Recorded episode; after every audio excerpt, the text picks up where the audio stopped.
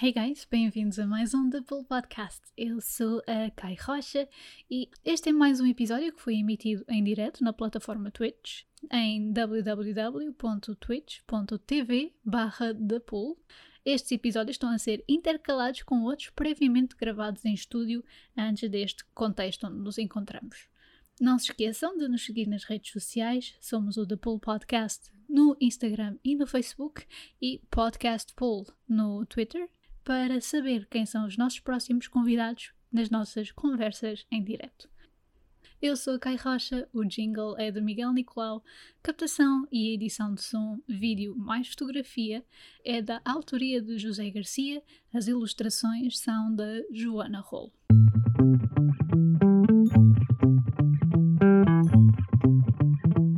Se toda a gente tiver a fazer o contrário do que eu, se tivermos uh, 7 bilhões ou 7 mil milhões, 999 milhões, 999 mil, etc. Pessoas a fazer o oposto que eu errado e só eu estar a fazer aquilo que poderia ser certo. Uh, ou seja, se houver uma pessoa a fazer isto, claro que o impacto não se vai uh, sentir positivo. Agora, também temos que ser realistas naquilo que é o efeito de, de trabalho em escala. Se cada um pensar assim, ninguém o faz. Este é o The Pool Podcast, um programa sobre histórias, as suas pessoas e o que as move.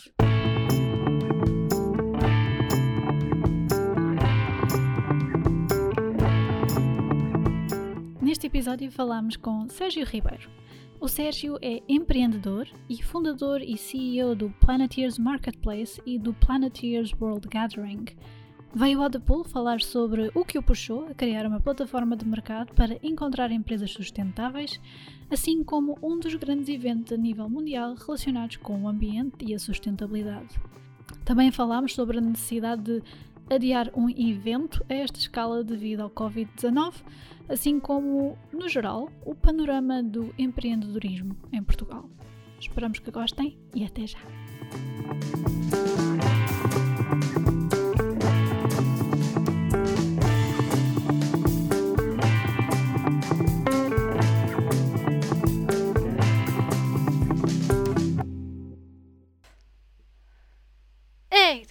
Olá, pessoal. estamos em emissão, uh, em direto. Uh, olá, bem-vindos a mais um Double Podcast.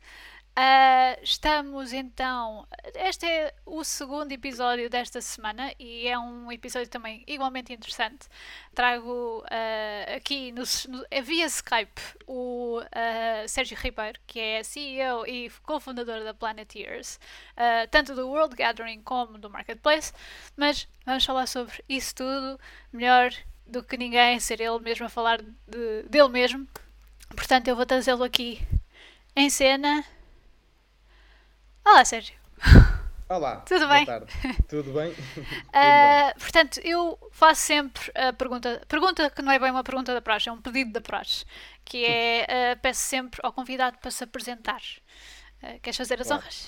Claro que sim, claro que sim. E, e, já deste uma pequena introdução, mas que no fundo meu nome é Sérgio Ribeiro e, e eu sou fundador da Planeteers, que tem por base criar mecanismos ou plataformas, ferramentas que nos ajudem a ser mais sustentáveis. Hum. Uh, eu tenho vindo a desenvolver projetos uh, pessoais, seja, no empreendedorismo, neste mundo do empreendedorismo, há cerca de 6, 7 anos. Já perdi um pouco a noção do tempo uh, com a montanha russa que é, hum. mas desde a faculdade que, que, tenho vindo a desenvolver projetos próprios e sempre com esta ligação muito forte à área da sustentabilidade, onde nos últimos 3 anos, digamos assim, Uh, nasce a Plantiers, o, o projeto em si que vai abrangendo agora várias, vários produtos e vários negócios que queremos trabalhar sempre, mais uma vez, com o foco de trazer sustentabilidade. Uhum. E mais do que isso, facilitar a sustentabilidade, que é isso que nós pretendemos. Uhum. Uh, mas tu sempre estiveste ligado à sustentabilidade mesmo quando eras muito novinho ou não? Uh, eu, eu, sempre fui eu sempre fui uma pessoa muito uh, autoavaliadora primeiro e, e, sempre fui quis sempre ser muito consciente do que me rodeava ou seja, e, e também sempre fui um autocrítico uh, no bom sentido da palavra. Eu sempre fui muito autocrítico e exigente comigo próprio e onde a área da sustentabilidade foi sempre um dos pontos que eu sempre tive em consideração nesta minha autoavaliação. Mas não tenho dúvidas algumas que, principalmente durante o percurso de faculdade, e, e aliás, quando eu começo realmente a fazer alguns projetos uh, uh, próprios e com, com, os meus sócios e pessoas que tenho vindo a trabalhar ao longo destes anos, é que eu comecei a perceber que queria estar mais envolvido nesta temática e talvez, curiosamente, eu acho que isto parte de, de, de uma dor pessoal, digamos assim, de eu saber que queria ser mais sustentável, mas sentia que em vários momentos ainda não o estava a ser e não percebia porquê. Ou seja, eu, eu sabia que muitas das coisas que estava a, a, decidir não eram as mais corretas em termos uh, da sustentabilidade, propriamente dito, e foi aí que nós fomos incidir, digamos, fomos procurar mais a perceber porque é que eu, porque é que nós, e fui a ver e era replicava-se a muita gente porque é que nós não estávamos a ser mais sustentáveis apesar de sabermos. Ou seja, havia ainda uma grande distância entre sabermos que tínhamos que o ser, mas estávamos realmente a tomar decisões certas nesse sentido.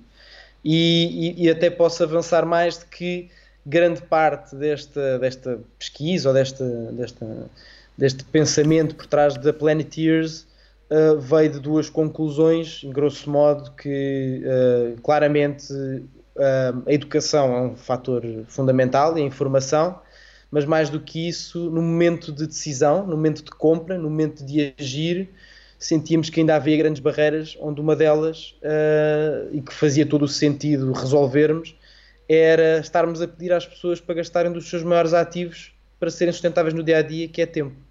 E temos sentido isso muito, principalmente nesta fase que estamos a viver hoje em dia. Hum.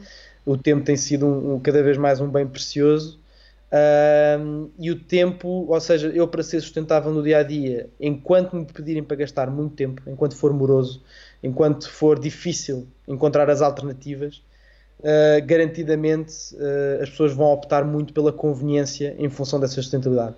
Eu senti que era isto que estava a acontecer comigo, uh, em conversa com outras pessoas uh, e com o mercado, digamos assim, ao testarmos o mercado, percebemos que havia realmente muita gente que sentia isto, que queria ser sustentável, mas não sabia onde procurar, onde encontrar, isto exigindo tempo. Ora, aí está, sendo uma das grandes, um dos valores mais, uh, um dos ativos mais valiosos que temos no nosso dia a dia, as pessoas não vão mudar enquanto estivermos a pedir tempo delas uh, para, para se tornarem mais sustentáveis e nasce daí a Planeteers com o Marketplace sendo um primeiro produto que estava a agregar estas soluções todas, não é? De forma one-stop shop, ou seja, um sítio as pessoas poderem encontrar o máximo de soluções alternativas para o seu dia a dia uh, que fossem mais sustentáveis. Certo. Uh, Vou-te só pedir uma coisa que eu tenho aqui um comentário. Uh, cuidado com, ah. com os braços. Ah, ok. Tá, okay. Porque estás a abanar um bocadinho a câmera e é. Ok, é, é a mesa, é a mesa. Okay. Obrigado. Ora, obrigado. Pronto, é, é, sempre bom ter este tipo de feedback. Se acharem claro. já agora que o som está bom, que não está, digam-me estas coisas todas no chat, ok? Isto é. Eu digo sempre que isto é problemas técnicos e eu acho que dá até a coisa um, um bocadinho mais de espontaneidade à coisa, portanto. Eu acho que é prova de que é live. É exato, é direto. Exato, exato. um, só, só então um, uma pergunta. Tu, portanto, ah, desde muito cedo que tiveste então esse, esse, uh, esse chamamento para ser mais sustentável, mas houve algum momento em que pensaste, não, espera, uh, estou a fazer isto de uma forma, eu podia fazer isto de uma forma diferente. Sim, aliás, eu queria eu, eu tentei criar aquilo que me daria jeito, ou seja, para me tornar mais sustentável. E, e, e, basicamente a lógica foi eu depois perceber que daria jeito a muitas pessoas. Muito rapidamente foi essa a decisão porque uh, em termos práticos, ou seja, eu tanto estava uh, quando era mais novo uh, na correria de exames ou de testes, ou depois comecei e decidi, mesmo decidindo pela carreira de empreendedor, ou seja, que exige muito tempo da nossa parte.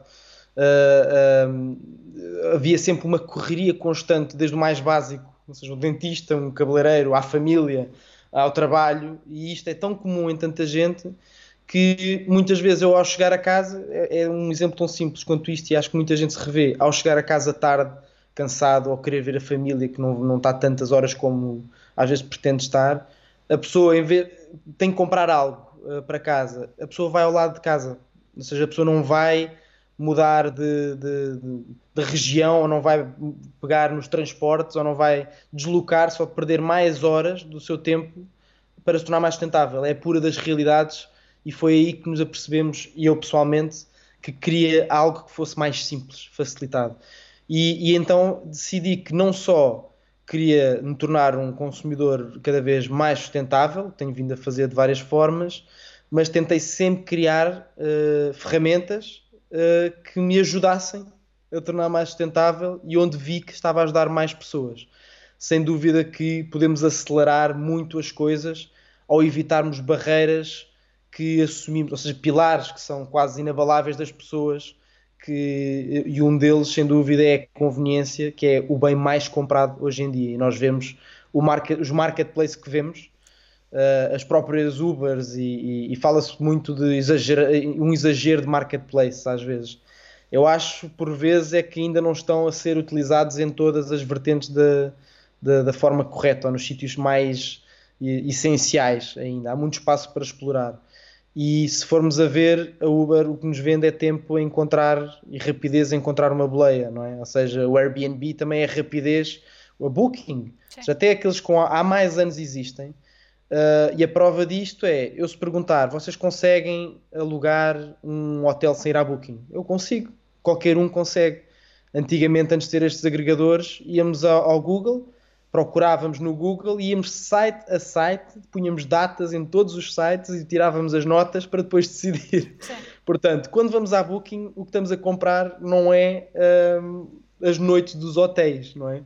Porque isso já havia. Estamos a comprar é a rapidez de o fazer e achei que na área da sustentabilidade fazia muita falta esta agilidade na compra de, certo. produtos mais sustentáveis. Certo, e agora nota-se também muito, apesar de ser conveniente também é bastante útil para, para o contexto em que nos encontramos agora, que é, por exemplo, a Uber Eats, uh, ou a Glovo, ou outro, outro tipo de, de uh, uh, plataforma de logística, que é praticamente isso, não é?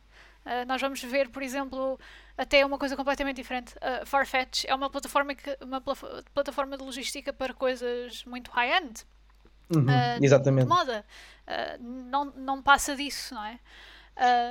Portanto... E, e, mas eu senti inclusive algo diferente, que é importante dizer, Carolina, que é... Eh, nós, nós, e depois outra, outra coisa que mencionaste, que foi também a, a, a questão do, do evento do Planeteers World Gathering, uh, muitas vezes eu senti é que uh, nós temos estes casos de sucesso, digamos assim, de, de marketplaces e de plataformas, uh, que, de, ou seja, usar a tecnologia para um propósito.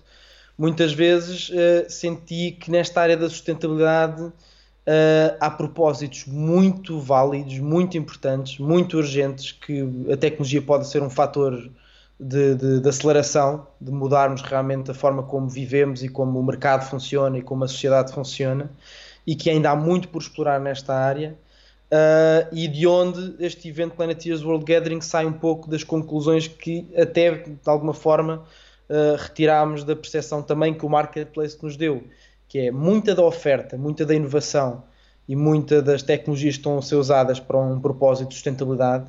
E quando digo sustentabilidade, falamos de equilíbrio, ou seja, o ambiente, a área social, a económica, a saúde. Portanto, um tema agora muito importante. Ou seja, quando falamos de equilíbrio, a sustentabilidade é este equilíbrio, uh, há uma oferta ainda muito recente. Ou seja, é um mercado tão efervescente com startups, com novas ideias, que mais do que ajudarmos a, conectar com a, com a procura, que é isso que o marketplace faz, não é? Ligamos quem tem as soluções a quem as procura de forma mais fácil, achámos que isto era um mercado de soluções que ainda podia ganhar muito músculo para ter sucesso como estes casos que tu mencionaste na área da sustentabilidade. E o evento vem, uh, vinha a entregar e vem entregar um, uma coisa que o online muito dificilmente consegue, que é o networking, ou seja, ligar estas novas ideias, estas startups, a entidades, a parceiros que podem ajudá-las a ganhar músculo e a crescerem. E quando estas entidades, estas tecnologias com um propósito crescem, o seu impacto no seu propósito também cresce.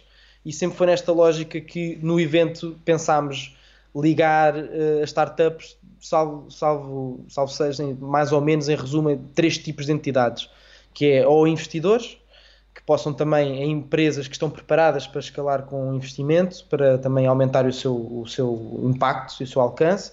A área, também a área da comunicação, muito importante para estes projetos ou qualquer outro projeto, é importante a comunicação porque é importante comunicar para existir hoje em dia. Se houvesse o Descartes hoje em dia, se calhar dizia eu comunico, logo existe, talvez no mundo em que vivemos.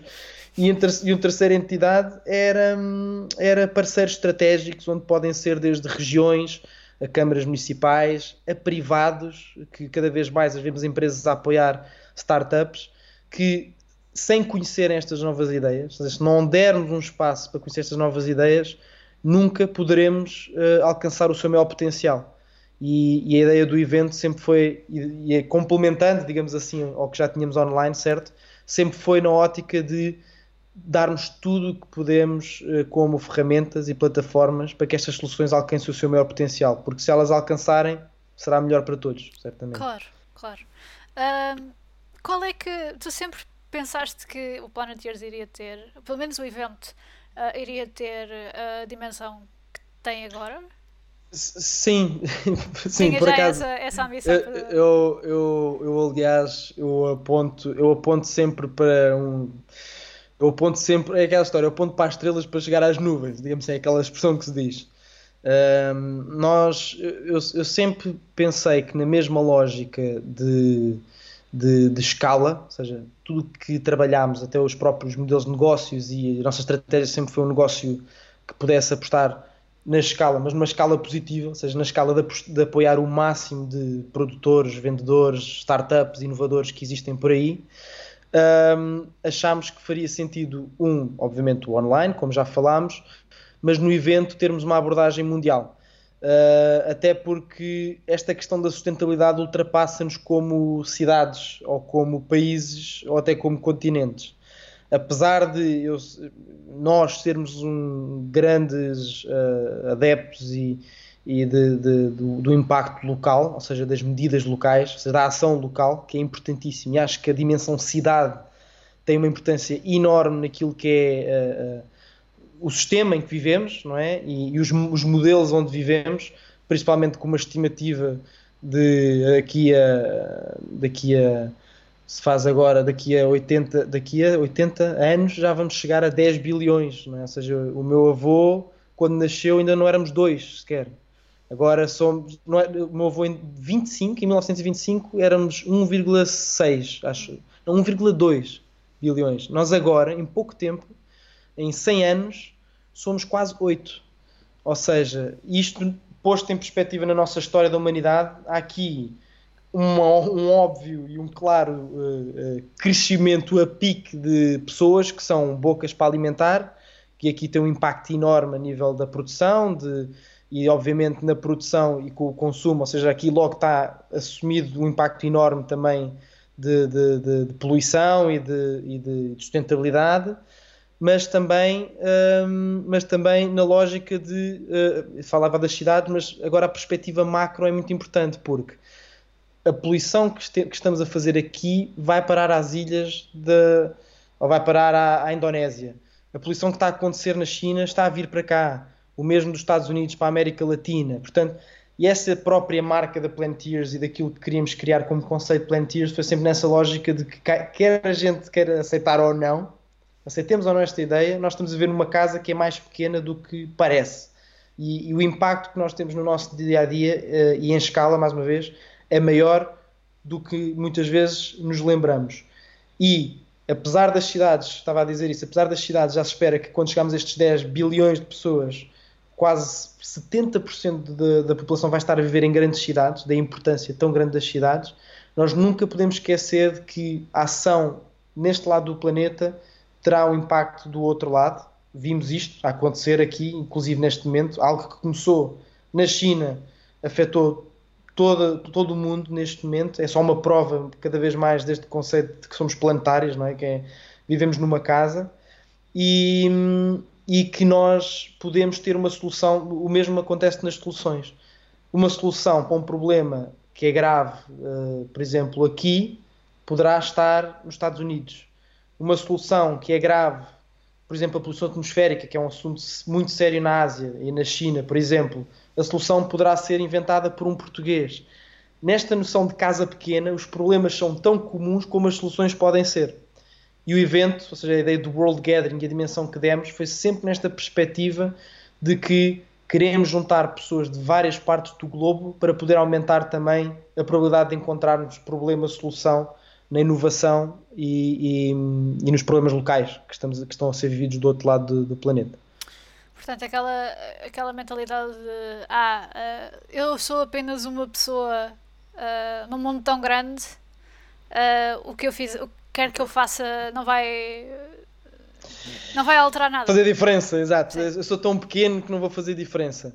E, e temos que ser realistas. Uh, uh, e a minha, a minha visão real é assim: claro que se toda a gente tiver a fazer o contrário do que eu, se tivermos uh, 7 bilhões ou 7 mil milhões, 999 milhões, 999 mil, etc., pessoas a fazer o oposto que eu errado e só eu estar a fazer aquilo que poderia ser certo, Uh, ou seja, se houver uma pessoa a fazer isto, claro que o impacto não se vai uh, sentir positivo. Agora, também temos que ser realistas naquilo que é o efeito de, de trabalho em escala se cada um pensar assim ninguém o faz.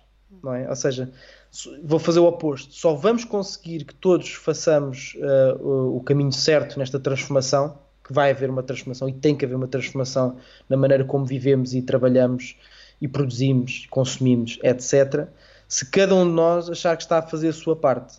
E isto pode ter duas dimensões. Ou numa dimensão de consciência própria, que uh, muita gente tem, não é? Da própria pessoa saber consciente, ter a consciência uh, uh, leve ou livre, ou estar de forma confortável com as suas decisões. Eu acho que isto é muito importante e deve começar aí. As pessoas sentirem logo essa parte da consciência uh, da sua própria consciência do que estão a fazer é o correto. Um, e isto é o começo para a escala. Dois, é perceber que eu também posso ter um impacto para além do consumidor. E isto vai na, muito na ótica daquilo que eu acho que é o conceito do empreendedorismo. E muitas vezes esquecemos que o empreendedorismo começa de um consumidor, de um cidadão. Ou seja, eu posso ter um impacto muito grande como consumidor, ou seja, eu senti isto, não é? ou seja, eu queria mudar o meu consumo pessoal mas senti que podia ajudar mais ainda criando novas soluções e foi isso que eu tentei. E dediquei a minha vida, até agora, sempre dediquei a minha vida a, a, a isto. Uh, e de alguma forma, eu acho que se toda a gente sentir que está a fazer o correto, o efeito de escala vai ser tão grande e positivo que vamos realmente ver as coisas a mudar. Uh, e mais do que isso, acrescento que uh, o evento, nós, os, há um motor do evento que eu sempre analiso que é importante, que é para mudarmos as coisas, e isso temos que embutir em tudo o que fazemos. Uh, há três E's, digamos assim, em inglês, que eu acho que é importante sempre considerarmos, e um deles vai em conta com isto que estamos a falar. Que é destes três E's é education, ou seja, educação, temos que educar, temos que informar as pessoas. Sem este primeiro passo não vamos conseguir passar para os próximos e mudar. O segundo passo é empowerment, às vezes empoderamento, em português é capacita capacitar, não sei bem, bem qual é a tradução para português, mas é o empowerment das pessoas, as pessoas perceberem que elas próprias podem ter um grande impacto uh, uh, local, que seja local, não precisa ser mundial, mas local que seja, podem ter um grande impacto nas suas decisões. E o terceiro é entrepreneurship ou empreendedorismo, que as pessoas tendo a informação com a educação, percebendo com o empowerment que podem realmente fazer diferença e em terceiro, perceberem que têm é que ter iniciativa, avançar, ou seja, isso é o, para mim é o empreendedorismo. O empreendedorismo não é abrir empresas, é, é, é resolver, é, é, desenhar uma solução para um problema e concretizá-la. Eu acho que se nós fizermos esta, este caminho, muita gente tiver esta confiança de que é possível fazer este caminho, uh, vamos conseguir mudar as coisas com mais eficiência e mais de forma mais eficaz. Qual é que, aliás, é, achas que, achas que, aliás, isso seria o maior uh, estereótipo em relação ao empreendedorismo? Ou qual é que achas, quando tu dizes sou empreendedor, uh, qual é o maior, uh, o que é que as pessoas assumem que tu fazes? Um, eu acho que depende da fase. Agora, um bocado em piada, mas na realidade, ao início acham que somos desempregados. Okay. ao início somos desempregados. E mesmo nós, ou seja, quando não temos nada, vou agora tocando uma parte mais pessoal, há um desafio muito grande e inicial, psicológico ou emocional, de avançar com as coisas e demorar a ver resultados. É? é e, e, depois, quando vemos uh, uh, pessoas a tomar escolhas uh, corretas também, a perseguir os seus sonhos de carreira e a conseguir ter coisas, não é? seja um salário, etc., é muito difícil para um empreendedor ao início assumir este papel de desempregado, que é o que é visto ao início. Mas eu acho que é, esse é um grande filtro de resiliência que, que temos que passar sempre. Uh, mas eu, acho que o, o, depois é este que estávamos a falar, que quando ouvem que sou empreendedor, uh, ou seja, quando as coisas começam a aparecer, começam a acontecer, uh, realmente este problema começa a ficar, ou este desafio pessoal, e como as pessoas nos veem, começa a, a, ser minimizado até zero, começam a aparecer outros problemas, alguns até que dão alguma maior dor de cabeça, mas sem dúvida que é entendermos que ser empreendedor é criar coisas do zero que tragam valor para a sociedade.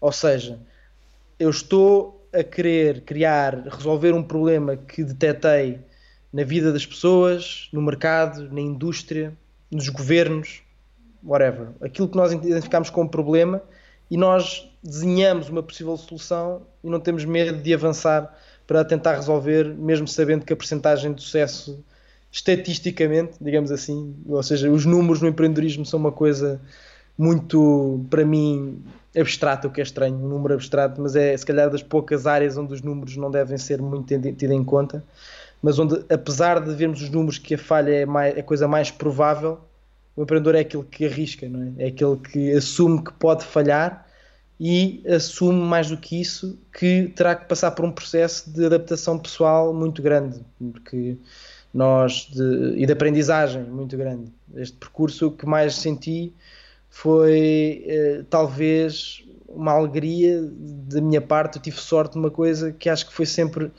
o ser autocrítico, ou seja, eu sempre fui muito crítico, eu disse no início da nossa conversa, muito importante ser crítico comigo próprio e ser muito humilde naquilo que é talvez o que eu estou a, a, a desenhar e a pensar pode não estar exatamente a, a ser o que a sociedade precisa ou que o mercado precisa. E esta humildade de ouvir e ajustar é muito importante, apesar de também ter que ter um pouco uns ingredientes de teimosia. Ou seja, é, é, eu acho que agora, vai responder à tua pergunta, o maior desafio de todos estes talvez seja uh, ou está no leque dos maiores, sem dúvida, é equilibrar na perfeição a teimosia, porque isto vai-nos dar ou, ou, alguma resiliência naquilo que é a teimosia de que vamos conseguir e vamos continuar, apesar de todos os problemas, e equilibrar isto com a humildade de saber ouvir e saber ajustar quando é preciso os nossos projetos. Eu ia perguntar-te, porque claro que isso ouve-se muito, o poder da autocrítica é bastante importante, é bastante pertinente, não só para empreendedorismo, como também para qualquer coisa. Que, que se, a gente, se nós queremos ser exigentes, aliás, se nós queremos ser bons, temos que ser uh, exigentes con, con, connosco próprios. Uh, porque, pelo menos ao ponto de dizer, ok, cheguei a este ponto, agora, mas não chega, tem que ir um bocadinho mais à frente. Uh, mas qual é que é aquele ponto em que já deixa de ser uma autocrítica, já passa a ser uh, uh, tu a seres o teu próprio inimigo, o teu pior inimigo, aliás. Sim, eu acho que é, eu acho que é quando perdemos essa humildade, vou ser sincero, ou seja, uh, e, e, isto tem várias fases, ou seja, como dizes, a primeira, eu, eu tinha falado da primeira que é no momento em que estamos uma, duas, três sócios, seja o que for, é uma fase muito diferente. Depois temos que nos adaptar a cada uma destas fases e onde uma delas que se calhar por ser mais recente ou e é um desafio mais recente que temos sentido com a própria Planeteers tem sido aumentar a equipa, aumentar uh, os projetos, ou seja, aí temos que sempre, tudo cresce, não é? Ou seja, tudo uh, exige uma estrutura diferente, uma organização diferente, uma disciplina diferente. É assumir que nunca estamos uh, a fazer, ou seja, nunca assumir que estamos perfeitos, ok? Uh, aceitar a imperfeição, porque senão também não fazemos as coisas se não, se não avançarmos uh, com elas, até porque elas é que nos vão permitir ter feedback, não é? Testar, falhar, testar, falhar e, e ir subindo. É, isto não é uma coisa assim, isto é uma coisa que vai, vamos falhando e vamos percebendo e subindo. Uh, mas neste momento é capacidade autocrítica nesta fase daquilo que somos melhores uh, a fazer e aquilo que somos piores a fazer. Porque passamos também de um momento Uh, voltando outra vez ao tempo zero, é? em que somos uma, duas, três pessoas com um projeto, em que temos que fazer um pouco de tudo, para um momento em que sabemos que para fazer as coisas bem, ou melhor até, aliás, para fazer melhor e crescermos, aumentando sempre a qualidade com o crescimento, digamos, de dimensão e de, de alcance, exige que nós saibamos exatamente e sejamos humildes o suficiente para perceber que eu não sou bom neste, a fazer isto. Ou seja, eu não sou a melhor pessoa para tomar conta desta componente da, da minha empresa. É, e isto vai com um desafio agarrado muito grande, que é, obviamente, de confiança total nas pessoas que estão a trabalhar contigo, não é? É? De, de, na confiança nelas como pessoas, na confiança na personalidade delas, na confiança nos talentos delas, sendo que sejam melhores do que tu a fazer realmente estas coisas. E isto é uma avaliação constante, ou seja, perceber exatamente as pessoas que temos à nossa volta, como é que podemos melhorar o posicionamento, não é? ou as responsabilidades de cada um e nunca esquecer que uma destas pessoas que temos que fazer esta avaliação somos nós. Ou seja, são os próprios fundadores dos projetos, são os próprios sócios que têm que estar constantemente a fazer esta autoavaliação de, de, de, do seu lugar na empresa.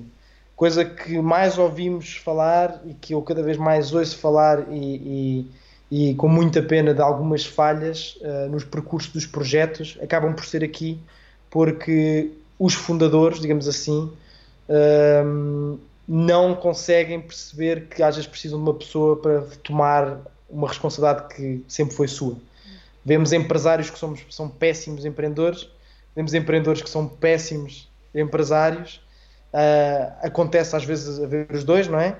Mas uh, acho que é importante o empreendedor perceber quando não é um bom empresário e o empresário não perceber quando é um bom empreendedor, porque precisamos dos dois. Precisamos de um gestor, precisamos de gestores nos projetos precisamos de empreendedores, precisamos de pessoas da comunicação, da, da área comercial, de, de, estratégia, de crescimento, precisamos disto tudo e não podemos assumir constantemente que, que, que, vamos nós fazer tudo e ficar com aquele receio de entregar o nosso parte do nosso bebê, não é? Seja aquilo que foi criado desde raiz a outros, porque eu digo uma, eu tenho a certeza de uma coisa, que é a probabilidade de falha de não assumirmos isso e não tomarmos este, dar este passo é muito maior do que a probabilidade de falha de nós eh, confiarmos noutros, arriscarmos noutros e delegarmos noutros hum. Eh, esta parte do projeto, porque o projeto continua a crescer, continua a rolar e não ficamos presos em nós só na, na, nas nossas limitações, não é? como fundadores e empreendedores. Claro, claro.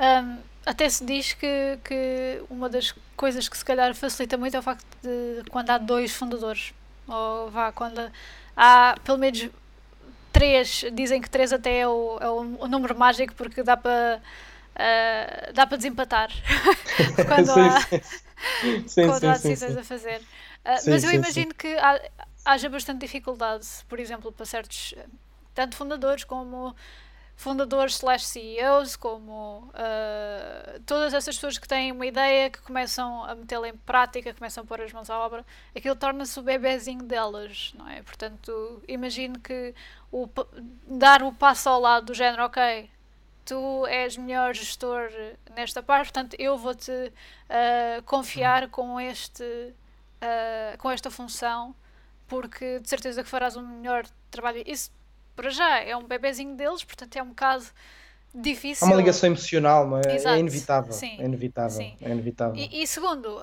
é um bocadinho, se calhar, para muita, para muita gente que se calhar já recebeu bastantes louvores, porque, ah, sim senhor, ótima ideia, ótimo, ótima iniciativa. Uh, o, é quase um.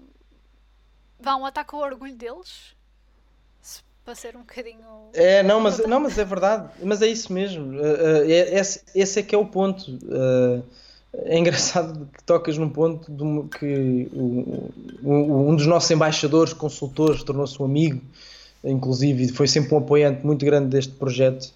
Foi o professor Mohan Nasinghe, que é do Sri Lanka, ele tinha o prémio Nobel com o grupo de cientistas do painel das alterações climáticas das Nações Unidas em 2007, quando ganharam ao mesmo tempo com o Al Gore.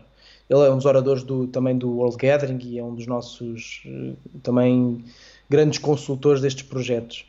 Ele, ele, ele acaba por ter uma componente muito interessante de, de, de conselheiro, como é que eu ia dizer, extra business, ou seja, ele mais do que próprio negócio alerta-nos para muita coisa que a sua experiência já identificou e que vai atacar o business mais cedo ou mais tarde. Ou seja, e este, estas aprendizagens todas, sem dúvida que têm sido fundamentais ouvindo outras pessoas, onde este, algumas pessoas com mais uh, uh, tempo do que outras vão nos dando, não é? Seja ensinamentos, uh, experiências, coisas que dificilmente se replicam, a não ser que, nos, que se partilhem connosco e nós aceitemos, não é? nós temos sido sempre muito abertos a, esta, esta, a este modelo de trabalhar e de evoluir.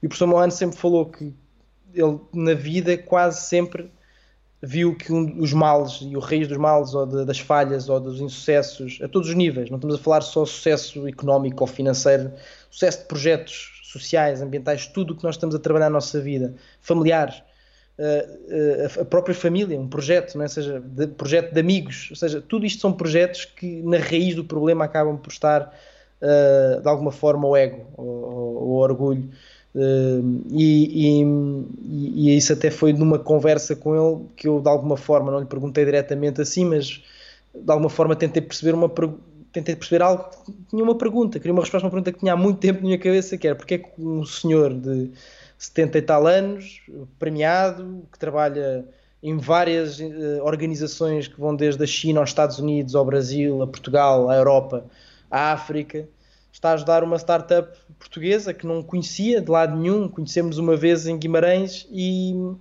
e ele disse, primeiro eu vi a vossa energia, vi que a vossa motivação por trás era muito grande, ou seja, vocês realmente estavam a dar tudo, ou seja, dedicaram a vida a um propósito. Uh, portanto, isso era logo importante para também eu estar a dedicar o meu tempo, também não dedicaria a algo que, que não fosse, não, não houvesse essa garantia do, do lado de lá. A segunda, hum, eu percebi que ele disse: Eu de manhã eu faço, eu digo, todas as manhãs faço um exercício comigo próprio que é. Uh, uns chamam meditação, outros chamam introspeção, alguns até se calhar estão em, antes de dormir ou depois de acordar ou no banho, só que for a pensar, há sempre momentos introspectivos das pessoas. Ele, no caso dele, era meditação. Ele diz que qualquer formato que a gente escolha de manhã, ou seja, onde, quando for, devemos sempre fazer colocar os pés na terra, e ele diz que todas as manhãs o dele era lutar contra o ego. Ou seja, ele perceber, manter-se sempre ao mesmo nível de, de, toda a gente, ou seja, manter o mesmo nível de humildade, de apoio, uh, eh, um, eh, e isso chamou muita atenção. Foi algo que me ficou guardado e que, muito provavelmente, direi quase certamente, acabou por influenciar uh, também muitas das minhas autocríticas, ora está, e muito daquilo que me obrigou a, a melhorar e a evoluir também pessoalmente. Há um desafio muito grande de evoluir pessoalmente e aí temos que ser humildes. E, e a humildade, acho, digo eu, que é o oposto do ego. Portanto, sim. Uh, portanto, uh, vai sempre bater na mesma tecla, digamos assim, quando falamos disto. Sim, sim, sim. Um, tu, quando eras pequenino, querias ser empreendedor? Uh, eu nem sabia o que era isso, ah. aliás. Eu, nem sabia, eu nem sabia o que era isso. Aliás, eu acho que eu quando me apercebi que estava rotulado como empreendedor, eu acho que eu já o estava a ser de alguma forma. De alguma forma.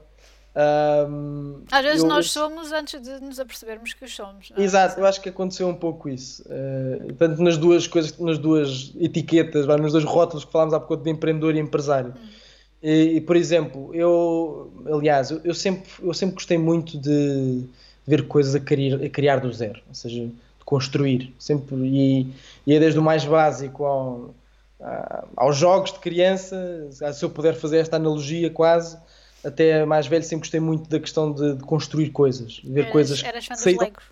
Dos Legos, pá, era super fã de Legos, eu pegava nos Legos e inventava as minhas próprias coisas, aqueles blocos, pá, eu adorava sempre criar as minhas próprias coisas e, e, curiosamente, sempre que eu construí estas coisas, eu, eu desenhava para ficarem, porque depois eu sabia que, eu, que aquilo ia se destruir e eu tinha sempre alguma relação muito afetiva, porque gostava de ver o que tinha construído depois guardado, ou seja, ou, ou ficar, deixar um legado, ou seja, ficar algo daquilo que construí.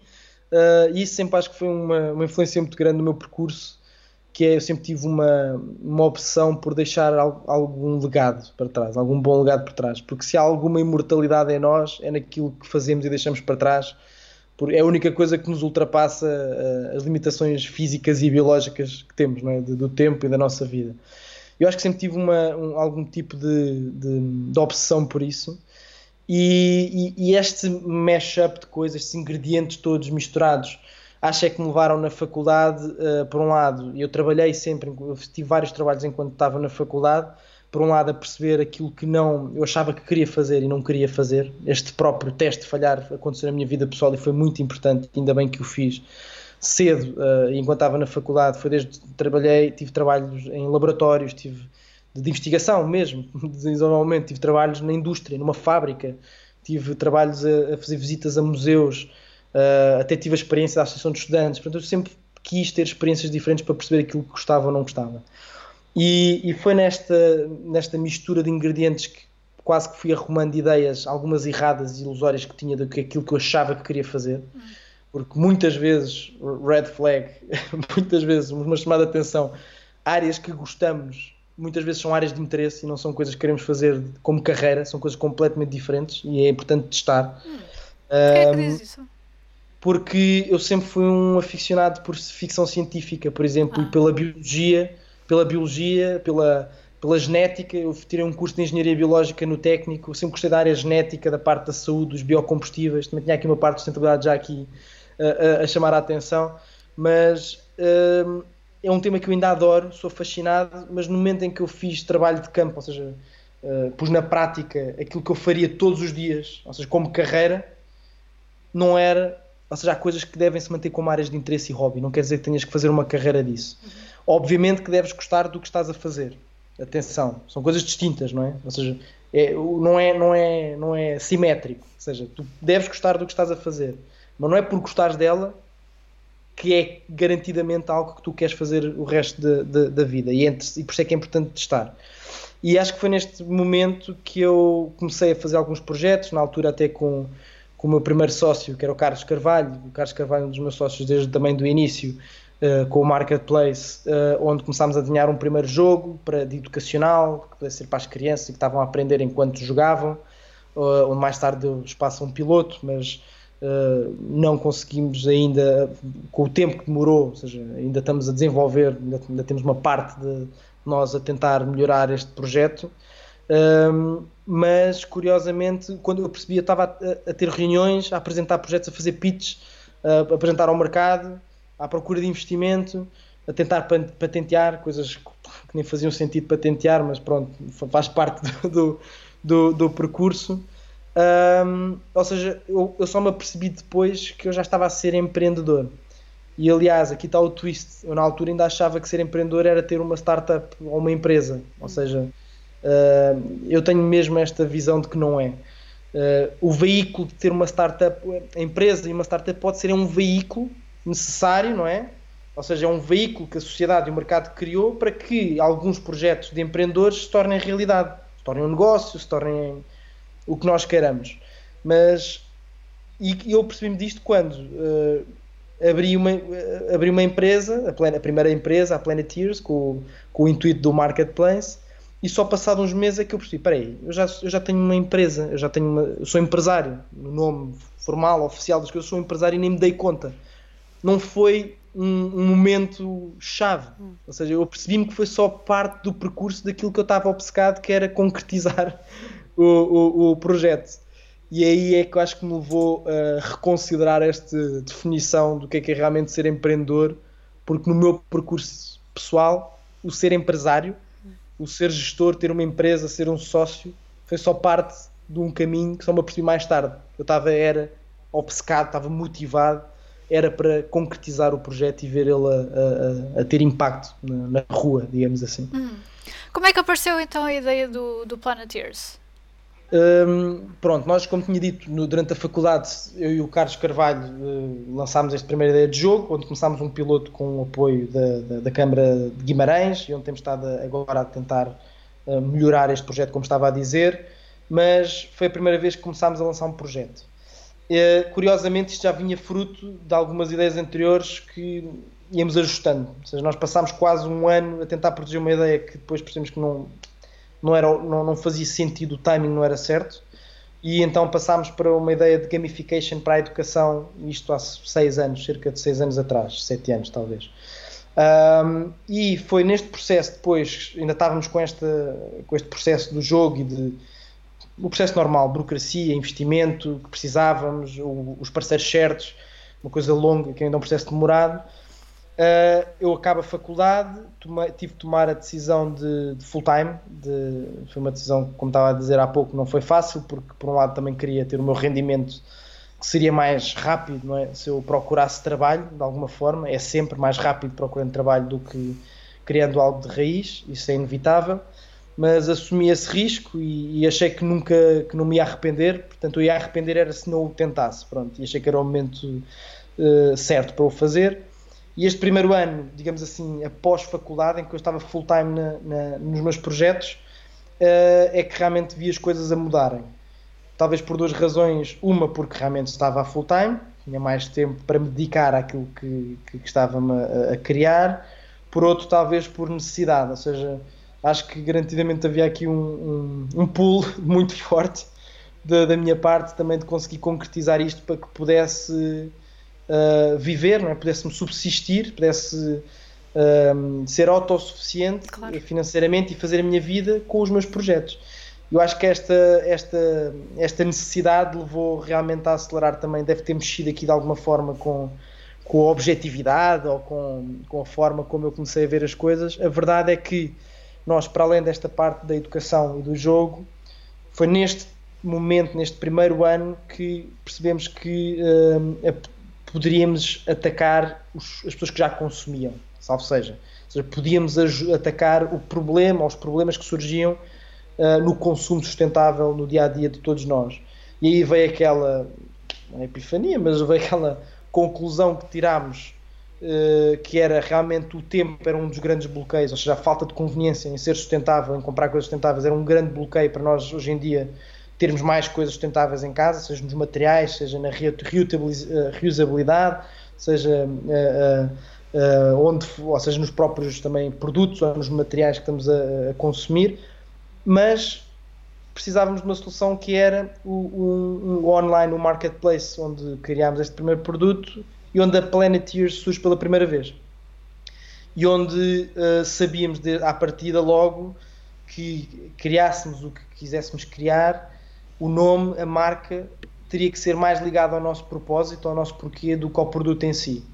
Uh, em vez de ser só tipo uh, o que. E isto é uma decisão estratégica, não há mal nenhum se tivéssemos criado um green marketonline.com ou, ou, um green uh, um mercado verde, não há problema nenhum de o fazer.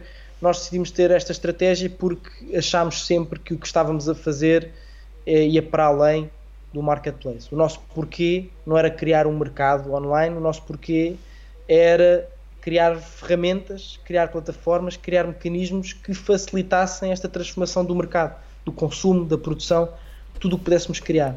E o Planeteers, aí perguntando, o nome Planeteers surge sim no lançamento do mercado online, mas o conceito é muito mais do que isso, como disse há pouco também, tem, tem subentendido um empowerment também de nós podermos ser um planeteer, ou um planetário, nós podermos ter um mindset, ou seja, de que estamos todos a trabalhar para o mesmo dentro de, de uma mesma casa, onde já vimos que se fizermos algo mal aqui acontece do outro lado do mundo, portanto nós temos que pensar desta forma e, e dois, vamos criar ferramentas para ajudar estas pessoas. Daí o nome Planeteers, uhum. criar aqui um conjunto de pessoas que estão dispostas e que querem, precisam destas ferramentas para se tornarem mais sustentáveis.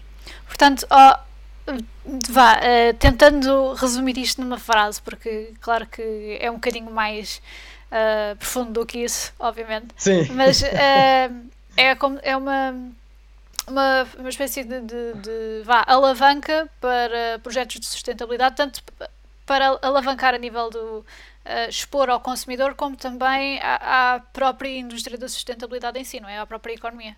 Exato, e, e, e, aliás o próprio marketplace tinha esse, esse intuito de mostrar que já existe consumo, já existe procura para este consumo e podermos uh, incentivar a indústria, não é? Ou seja, de alguma forma ter mais provas de que há realmente já uma procura crescente neste tipo de, de produtos e de soluções. Hum.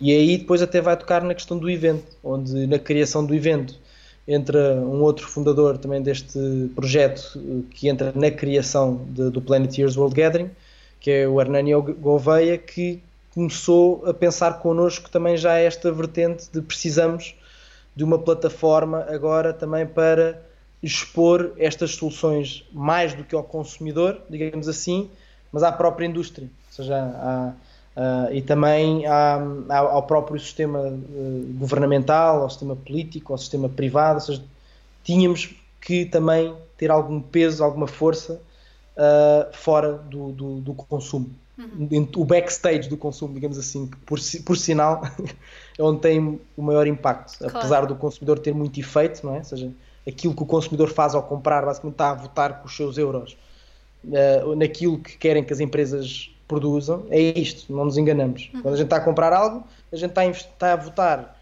uh, X euros que queremos que a empresa produza este tipo de coisas.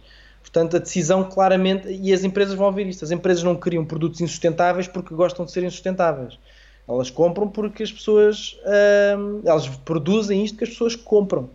E as empresas têm que subsistir, têm, têm, um, têm um negócio, têm salários, têm empregos, não é? Portanto, elas vão produzir aquilo que as pessoas votam com os seus euros. Não nos deixemos enganar Sim. com isso. Mas era muito importante termos um peso forte, uh, ou mais forte, na parte da indústria, no seio da indústria e, da, e do backstage, como eu estava a dizer, onde o evento veio entrar como segundo produto, digamos assim, da Planeteers para colmatar esta, esta necessidade que achámos que tínhamos que fazer. Um, houve alguém que uma vez me disse que uh, o, conceito da sustentabilidade, aliás, os projetos de sustentabilidade uh, deviam ter o marketing que os projetos de tecnologia estão a ter agora. Uh, o que é que tu dizes sobre isso? É, é verdade, é verdade. E, e, isso é outro dos pontos que temos vindo a resolver muito e onde, eh, mais uma vez, o próprio marketplace e o evento, uh, claramente, no seu core, não é? A ideia é essa, é também fazer o marketing e dar exposição e promoção a soluções que existem mais sustentáveis. Uh, até porque nós sentimos uh, realmente que nos últimos anos, ou nas últimas décadas, nas últimas décadas, o conceito de sustentabilidade foi sempre muito mal usado, hum. mal comunicado e mal uh, e mal promovido, digamos assim, promovido da forma certa. porque, primeiro, acho que começou-se a ter uma associação de que sustentabilidade ou era algo, e ainda hoje corremos muito estes riscos, ou era algo muito extremo, ou seja, começou a tomar, uh, uh, houve, houve, um, houve uma onda que começou a tomar conta deste conceito de sustentabilidade que era, uh, incluir apontarmos dedos uns aos outros, ou seja, pá, se uma pessoa aparece com uma coisa de plástico numa, coi numa, numa, coisa relacionada com sustentabilidade, bem, parece que aquilo é, é o fim do mundo, não é? Ou seja, traição. Ou, se, é uma traição ou, ou, e é algo que, ou, ou, mais do que isso, ou seja, a mesma parte de, de, dos transportes, tenho que ir a pé a todo lado, tenho que, tenho que produzir toda a minha comida em casa, ou seja, acho que tomou uma proporção exagerada de, excessiva daquilo que é sermos sustentáveis. Aliás, porque está provado que não precisamos todos de ser autossuficientes para, para isto funcionar, ou seja, sermos sustentáveis há claramente um processo que se formos todos uh, tivemos todos uma melhoria de 20, 30% mais sustentáveis nas nossas decisões, claro que isto é um pouco abstrato, mas dá uma ordem de grandeza, que há, há, há, há especialistas que o dizem, uh, o mundo tornava-se muito mais fácil de digerir e de, e de, e de gerir. Um, agora, um, e a outra parte é a questão de, não só da parte excessiva, de estarmos apontados uns a outros, a outra é a questão do greenwashing, que é, também começou depois a haver, a, haver uma percepção, isto aconteceu mais recentemente, já tem menos tempo, mas que as empresas começaram a perceber que havia uma onda de procura muito maior neste, neste tipo de produtos e começámos a ver, pá, aí, agora neste caso uma onda diferente, é uma onda de comunicação e de, e de certificados dúbios e, e, um bocado duvidosos e de, e, de, e de textos que estão ali à margem da, da lei, até de alguma forma, da lei da comunicação ou da, da, da transparência e da seriedade daquilo, em que hum, ainda tem que ser muito melhorado.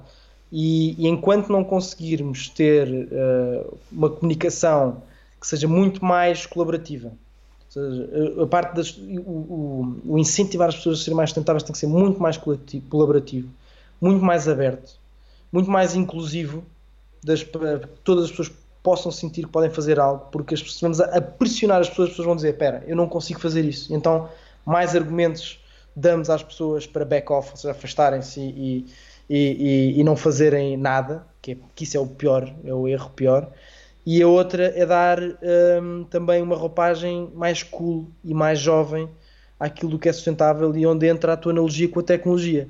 A tecnologia ganhou uma, uma imagem tão cool, tão atraente, tão dinâmica e até e eu tenho várias teorias, acho que há vários fatores uh, que o tornaram assim, onde um deles é surgiram nomes e, e, e referências de pessoas que os mais novos queriam uh, uh, replicar, não é? E serem iguais a eles na área da tecnologia.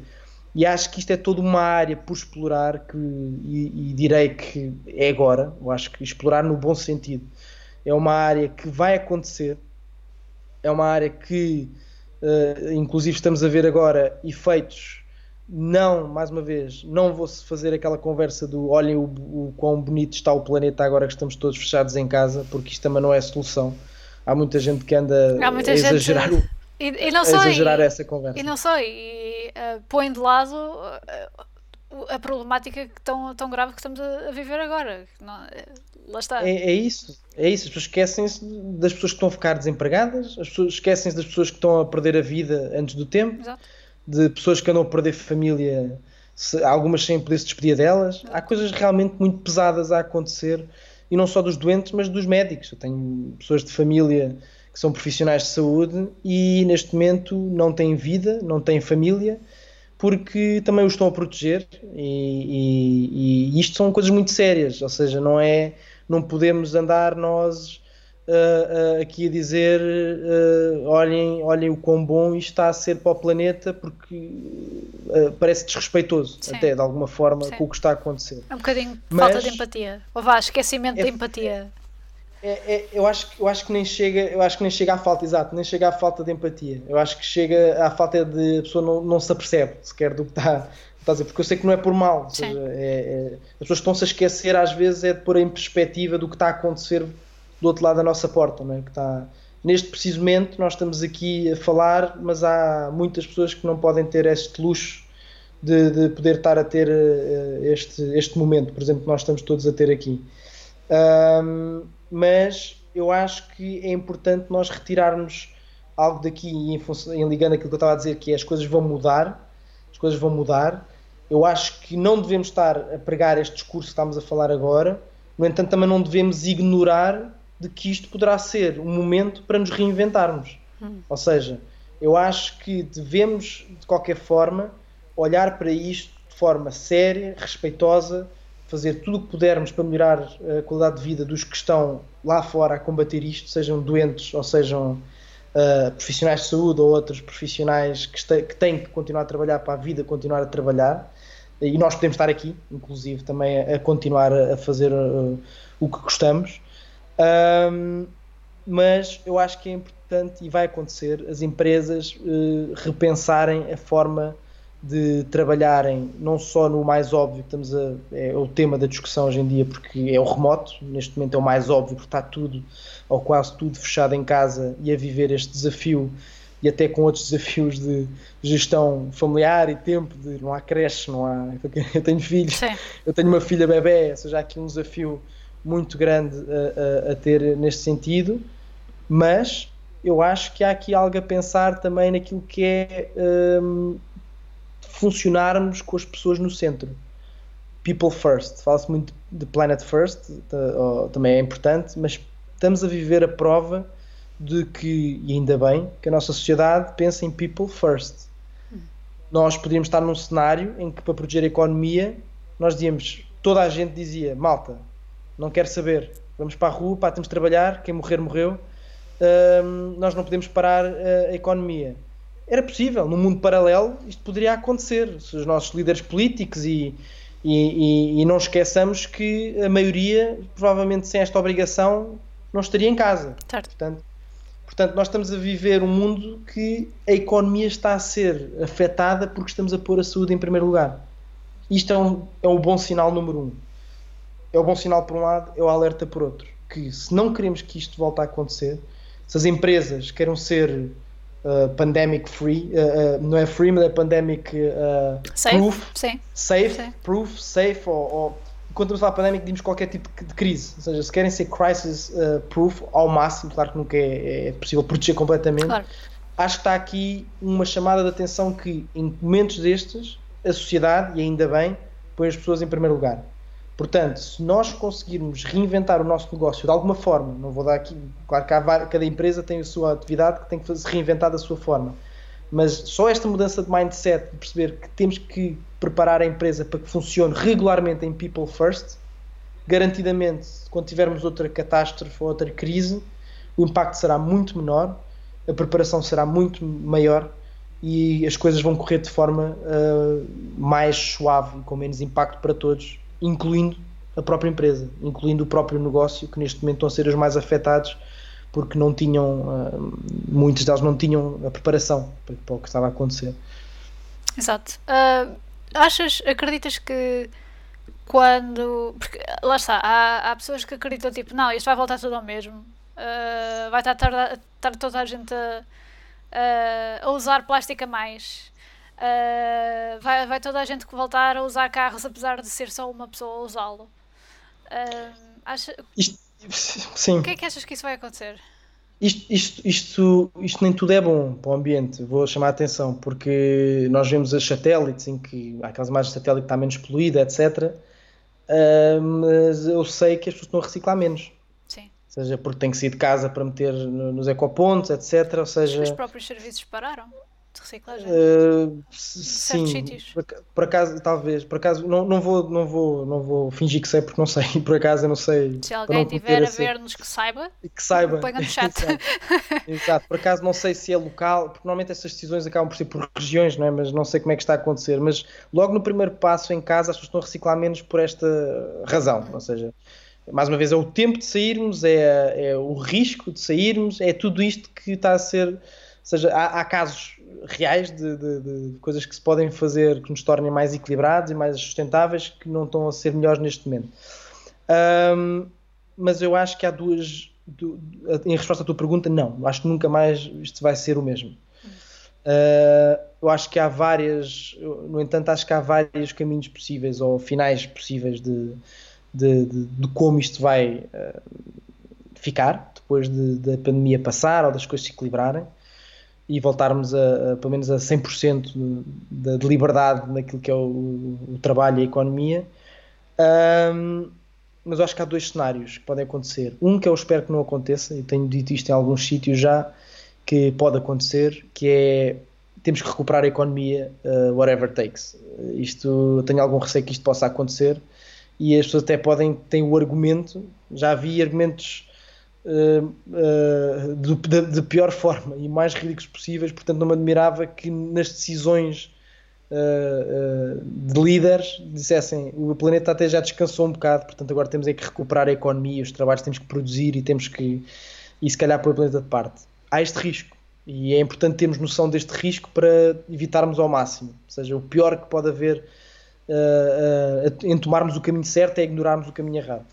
E, e o caminho certo uh, que eu acredito que possa acontecer, o, o caminho otimista que eu acredito que também possa acontecer, é que, mais uma vez, como disse há pouco, as empresas serem obrigadas a repensar a sua atividade e muitas vezes não esquecemos de uma coisa: a empresa é, é uma formalidade e são os papéis e uma conta bancária e algumas contas que temos. Lá são pessoas que decidem, uh, avançam, operacionalizam e nós estamos a viver momentos que todas estas pessoas, em toda a cadeia de valor, em toda a estrutura, estão a ser desafiadas a passar por algo que nunca passaram, ou seja, profissionalmente e pessoalmente. E é por isso que eu acho que isto nunca vai ser o mesmo. Acho que vai mudar a maneira dos líderes, dos diretores, dos operadores, dos colaboradores todos mudarem. Por isso é que eu acho que vai ser inevitável a mudança. E a minha ideia otimista com isto é que as empresas, ao serem, terem estes meses de serem obrigados a, a, a trabalhar de outra forma, percebam, se calhar até é possível mantermos isto a, a funcionar de forma mais sustentável.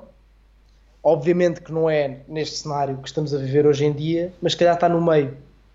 Ou seja, se calhar estávamos a viver num limite, ou seja, num extremo que não devíamos estar a viver do tempo que usávamos para o trabalho, de, do tempo que perdíamos às vezes em reuniões de um lado para o outro, que estávamos a transportar fisicamente e pessoalmente de um lado para o outro. Um, e isto tem um impacto a nível global tremendo. Então, quando estamos a falar de viagens de negócios, que andam de um lado para o outro no, do, do, planeta, estamos a falar de, de, de, da aviação, não é? Da aviação, dos carros, da própria, e vamos também, podemos também na, na própria produção nas fábricas. Ou seja, eu acho que vai haver aqui uma mudança clara de as pessoas pensarem, podemos trabalhar com a mesma capacidade, mas usando outras ferramentas. A tecnologia vai ter um papel fundamental aqui, não há dúvida nenhuma. E, ter, e, e, acho que em termos pessoais até senti uma coisa, que era muitas das reuniões eh, eu percebi-me que as pessoas iam ou deslocavam-se não era muitas vezes porque achavam que era elas próprias achavam que era pior se não fossem, ou seja, em termos de produtividade. Hum. Eu acho que muitas vezes iam porque tinham receio que o outro lado achasse, achasse que era, estávamos a, a ter uma desconsideração hum. por eles se não estivéssemos lá presencialmente. Isto é cultural. Sim. E neste momento estamos a ser obrigados a fazer isto, mais especificamente ao trabalho remoto, digamos assim, que tem impactos claros na, no, no, impacto ambiental, só como exemplo. Não é? Claro que há muitas áreas que, neste cenário otimista que eu estou a desenhar, mas só a título de exemplo, eu acho que esta mudança cultural, cultural que estamos a ser obrigados a viver vai fazer com que, de um lado e do outro, aceitem, já tenham passado por esta experiência de termos que falar por telefone, pelo menos as primeiras reuniões. Claro que não substitui o conhecer, imagina que a parceria ou um parceiro avança, ou um fornecedor, claro que não substitui o conhecer pessoalmente ou, ou, estar lá. Mas se calhar em vez de termos 10 reuniões com essa pessoa fisicamente, temos uma cada 10. E já estamos a reduzir em, 10, em 90% da nossa poluição só nas reuniões. Uhum. E isto é a parte cultural que às vezes esquecemos e outros hábitos sociais que eu acho que neste momento vamos reorganizar, reinventar e que vai acabar por ter um impacto, um impacto positivo. É, é, por acaso é, é interessante porque um, eu uh, leu-se há pouco, aliás, viu-se na, nas notícias uh, que as medidas de, de, de, certos países nórdicos, por exemplo, eram bastante leves em relação àquilo que nós estamos a fazer agora. Mas eu, eu acho que aí há, há aí uma certa dicotomia cultural que é uh, nesta altura do ano, a grande parte dos países nórdicos, a maior parte das pessoas já estão em casa a partir das 3, 4 da tarde. Sim, sim, sim, sim, sim, sim sem dúvida, e, sem dúvida. E logo aí faz uma grande diferença. Sim, exatamente, exatamente. Sim, sim, sim, um, pelo que, claro que são mais leves em comparação com as nossas, mas também, por lá está, o estilo de vida é diferente. E, Sim. E acho que, Precisavam, que... precisavam de menos ajustes, ou seja, para chegar ao mesmo ponto onde estamos, precisavam de menos ajustes, Exato. basicamente. Exato. É um bocado por aí, é um bocado por aí. E, e, e depois também temos a relação cultural de, de vamos ao básico, do, do, do, do cumprimentar, do, há, há, aqui muitas coisas sociais, hábitos sociais que fazem, fazem a diferença, e isso é um facto lá em cima onde por mim, eu digo pessoalmente, eu acho que eu não quero abandonar o, o nosso hábito cultural de afeto. Ou seja, beijinho, os, lati os, os, latinos têm um, uma cultura de, de, de, afeto e de, de proximidade muito a grande pele que eu contra acho pele. Que, Sim. É, exato, Sim. o contacto é, é, muito importante e eu acho que é algo importante como seres humanos, portanto não, não, não acredito que isso seja uma das um dos fatores que, que devemos largar, ou seja, uma das coisas que devemos largar com, completamente, obviamente, uh, eu acho que serão mais naquelas em que um, ehm, acho que será que ser aquele, como aquele cinzento. Ou seja, é não é perceber que o como estávamos, isso é o mais importante, o como estávamos não era o caminho, ou seja, não estamos preparados para crises, não estamos preparados como empresas, como país, etc., que até podem vir a acontecer mais regularmente, por várias razões. Do outro lado, também esta não é a solução, obviamente, e é isso que temos que reforçar sempre, não, é? não estamos a dizer que as partes boas disto é para manter menosprezando o contacto físico, ou seja, até porque depois isto está tudo interligado. Há uma componente de sustentabilidade muito importante, eu digo sempre, sustentabilidade é equilíbrio em tudo, equilíbrio pessoal, equilíbrio ambiental, equilíbrio económico, e há um equilíbrio fundamental que é o nosso bem-estar. E nós, seres humanos, temos uma natureza social, de comunidade. nós, há uma parte de sustentabilidade muito importante que é a colaboração um, e o afeto e, o, e, as relações que existem dentro de uma sociedade e de uma comunidade. Uh, aliás, há 17 objetivos para o desenvolvimento sustentável que as Nações Unidas lançaram há 5 anos, cerca de 5 anos, e destes 17 objetivos, que são 17 pontos fundamentais a nos guiarmos uh, tendo em conta uma primeira agenda 2030, ou seja, até 2030, somos empresas, governos, pessoas, seja o que for, um deles é a saúde e bem-estar por alguma razão. Ou seja, não vamos conseguir equilibrar tudo o resto se não estivermos dedicados a estarmos saudáveis, a termos um bem-estar físico e, e, emocional e psicológico. Ou seja, é, todas estas peças são fundamentais de um puzzle e não podemos menosprezar nenhuma delas, uhum. obviamente. Uh, Sérgio, só uma última pergunta, porque uhum.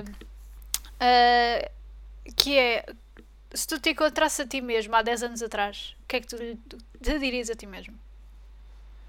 Uh, certo, essa pergunta é sempre muito complicada porque, porque eu depois vivo um paradoxo nessa resposta que é eu diria faz exatamente as mesmas coisas, porque senão eu daqui a, há 10 anos à frente não, se, não saberia o que sei agora. Certo. Por, por, alguma forma eu tenho sempre esta, esta, este dilema. A primeira resposta que dou é essa. Agora, esquecendo esse paradoxo, eu se Dá, tivesse. conselho. Se eu tivesse, se eu pudesse uh, passar-lhe tudo o que sei hoje em dia, ou seja, evitar que ele tivesse que passar por isto tudo, e tivesse que dar um conselho, um, eu acho que sem dúvida a primeira coisa que eu tentaria fazer era um, aconselhar um, a focar em alguns projetos. O que é que isto eu quero dizer?